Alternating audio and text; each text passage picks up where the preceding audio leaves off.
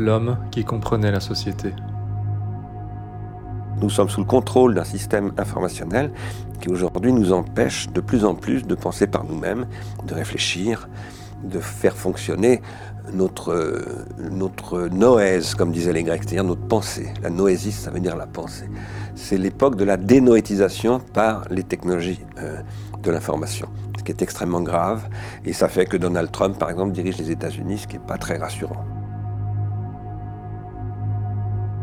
Moi, je dis depuis très longtemps que ces réalités techniques sont des pharmacas, ce qui est le pluriel de pharmacon en grec. Un pharmacon en grec, c'est un poison et un remède. En tout cas, dans le langage de Socrate, Socrate dit l'écriture, c'est un poison et un remède. Ça peut faire des choses très très bien. Par exemple, fonder la loi de la cité, par exemple, permettre la géométrie, l'histoire de la Grèce. Mais ça permet aussi aux sophistes de manipuler les esprits, ça provoque la guerre civile et c'est très dangereux. Donc, il faut prescrire le pharmacone. Il ne faut pas laisser, par exemple, n'importe qui utiliser n'importe quoi.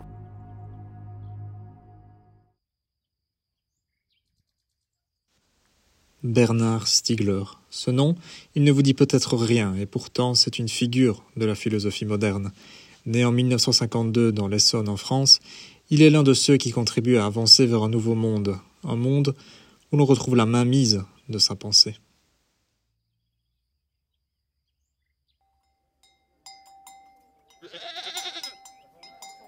À une époque, j'habitais dans un, village en Picardie, à un moment donné, 30% de chômeurs. Mes voisins étaient tous électeurs du Front National.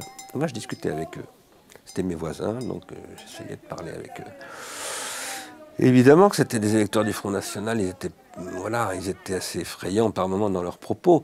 Mais en même temps, quand on discutait avec eux, ils pouvaient devenir des gens vachement bien. Et donc, euh, et donc voilà, il faut, Bien entendu qu'aujourd'hui on est dans la massification, euh, la crétinisation de masse, et je suis le premier à expliquer ça, donc euh, j'en suis tout à fait convaincu. Mais après, ça ne sert à rien de spéculer là-dessus. Ce qui est important, c'est d'être capable de penser soi-même. Une pensée, quand elle est puissante, elle est capable de, se, de se généraliser.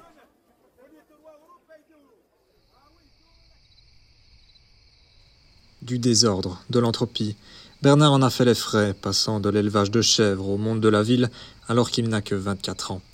Il monte un petit restaurant à Toulouse, puis rachète un bar à prostituées qu'il transforme en bar à concert. On y écoute du jazz. Plus que jamais, Bernard met les mains dans le cambouis. Tout est fait dans, un corps d'être vivant, que ce soit un arbre, un mammifère ou un insecte, pour limiter l'entropie, et tous les organes coopèrent entre eux pour ça. Eh les organes artificiels peuvent augmenter l'entropie. Les organes artificiels, ce sont des objets techniques. Alors, ce que j'appelle un objet technique, euh, c'est pas forcément un ordinateur. Hein. Ça peut être une chaussure, euh, un marteau, euh, une assiette, des lunettes et même un mot. Parce qu'un mot, c'est un produit social. C'est un produit qui n'est pas produit par la biologie. Mais les affaires, eh bien, ne tournent pas. Il ne peut plus être à découvert et une pulsion s'empare de son esprit. Pour beaucoup de gens, le désir, c'est bah, la pulsion. C'est par exemple les penchants sexuels de M. Troscan ou des trucs comme ça. Ça, c'est pas du tout le désir, ça, c'est la pulsion. Le désir, c'est pas la pulsion, c'est de la pulsion transformée. Nous avons tous des pulsions, mais nos désirs consistent à transformer nos pulsions en investissement. Investissement dans la vie avec une personne, dans la société. Voilà. C'est ce que Freud appelle parfois la sublimation. Et donc, euh, le, désir, c'est une la pulsion, c'est une chose, le désir, c'est autre chose. La violence, d'abord, c'est de la pulsion. C'est le fait qu'on devient violent lorsque la pulsion prend le contrôle de, notre comportement. C'est-à-dire que tout ce qu'on a appris à éviter euh, comme expression de la pulsion reprend le dessus. Voilà. Pour des raisons qui peuvent arriver à tout le monde d'ailleurs. Hein. Ça m'est arrivé moi-même de faire des passages à l'acte violent. Et qu'est-ce que tu fais en ce moment? Je braque cette banque. Allez, tout le monde à terre Je vais vider les tiroirs des caissiers et mon associé va s'occuper du coffre.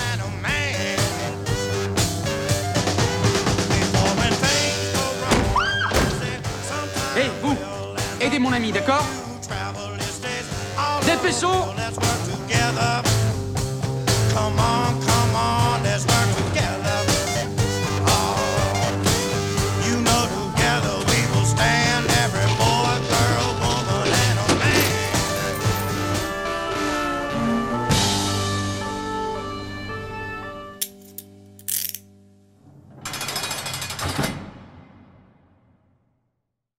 La violence, c'est aujourd'hui effectivement la grande menace sur la, Terre entière.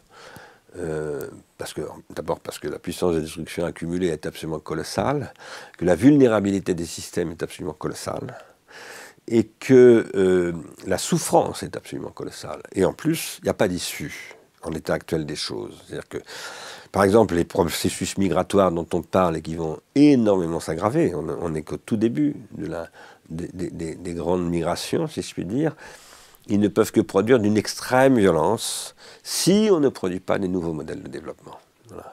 Alors moi, ce que je crois, c'est que cette violence, on peut la combattre, non pas par la répression, mais par la raison. Je fais partie des gens qui croient à ça. Bernard est condamné à 8 ans de réclusion criminelle et sera libéré au bout de 5 ans. Ces 5 ans, il les met à profit. À ce moment-là, il n'est pas encore philosophe. Il ne va pas tarder à le devenir. Moi, je suis passé par beaucoup d'expériences limites, voilà, des choses très très très hard. Je connais des milieux et des mondes extrêmement durs. Il suit par correspondance des études de philosophie. Une fois sorti, Bernard est un homme rationnel qui enchaîne des programmes de recherche, des années d'enseignement et même l'Institut national de l'audiovisuel.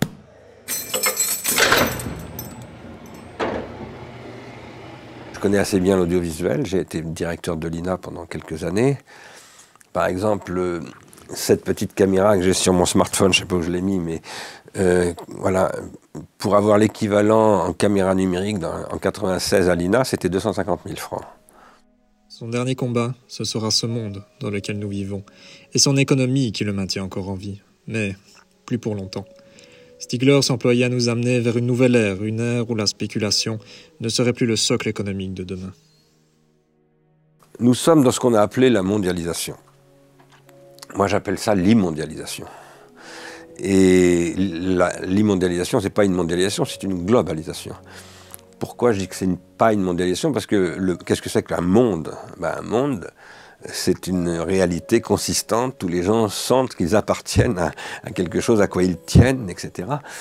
Euh, je sais pas, moi, si on va. Euh, j'ai été extraordinairement frappé, moi, par le sud du Maroc, en dessous, du, en dessous de l'Atlas, bon, à la limite, euh, dans la vallée du Dadès, à la limite du Sahara. Ça, c'est un monde. Là, c'est un monde. Il y a des gens qui sont magnifiques, un paysage extraordinaire, etc.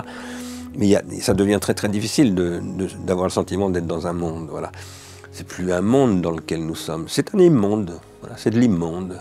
C'est du non-monde. Je discute avec des grands acteurs industriels. Dassault, Orange, euh, Vinci, euh, beaucoup de grands acteurs industriels. Et ces grands acteurs industriels, pour beaucoup d'entre eux, savent qu'ils sont extraordinairement menacés. Il faut repenser complètement l'économie. Et ça, c'est une perspective qui intéresse tout le monde, y compris euh, les entreprises du capitalisme européen, parce qu'elles n'ont pas le choix ou bien elles inventent un nouveau modèle qui va être capable d'inventer, comme Roosevelt et Keynes aux États-Unis en 1933 ont inventé un nouveau modèle, et eh bien elles inventeront un nouveau modèle et elles arriveront à le négocier avec les acteurs du monde entier, ou bien, ou bien elles disparaîtront, mais ce n'est pas simplement elles qui disparaîtront. J'ai largement de quoi nourrir ma mélancolie dépressive. Euh, avec toutes les données que j'analyse en détail tous les jours. Donc, euh, oui, bien sûr, il n'y a aucune, euh, comment dire, aucun motif de se réjouir dans tout ce qu'on voit aujourd'hui et, on ne peut que s'inquiéter, par exemple, en effet, alors pour ce qui concerne les oligarques qui ont des milliards sur leur compte en banque, on ne peut que s'inquiéter de leur total pétage de plomb.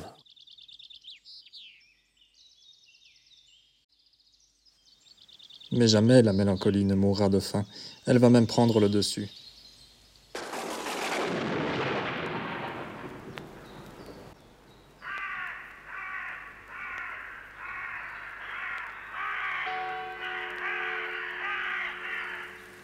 C'est ainsi que, le 5 août 2020, Bernard Stiegler se donne la mort, chez lui, après un long combat contre des complications de santé.